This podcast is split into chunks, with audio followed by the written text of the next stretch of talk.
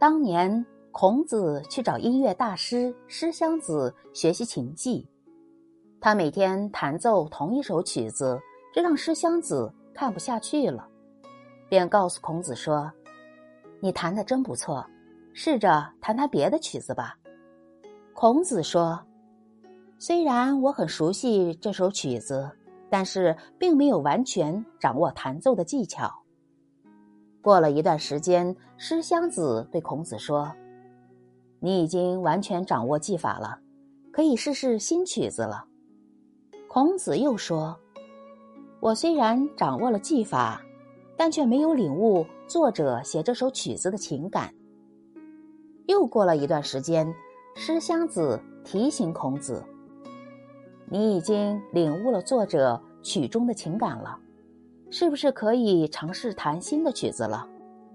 但孔子依旧说：“我还未能参透这位作曲人的为人如何。”慢慢的，孔子弹奏出来的曲子给人感觉清新脱俗，跟普通的琴师完全不一样。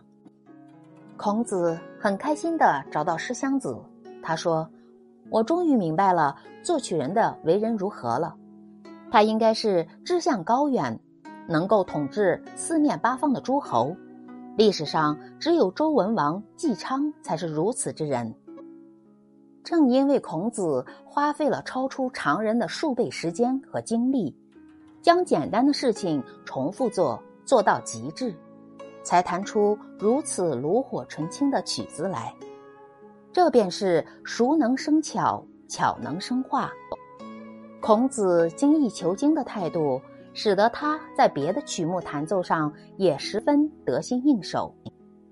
现如今，在这个物欲横流的社会，人们心浮气躁，无法镇定神闲的去做事情，而这个笃行正是我们所缺少的和需要学习的。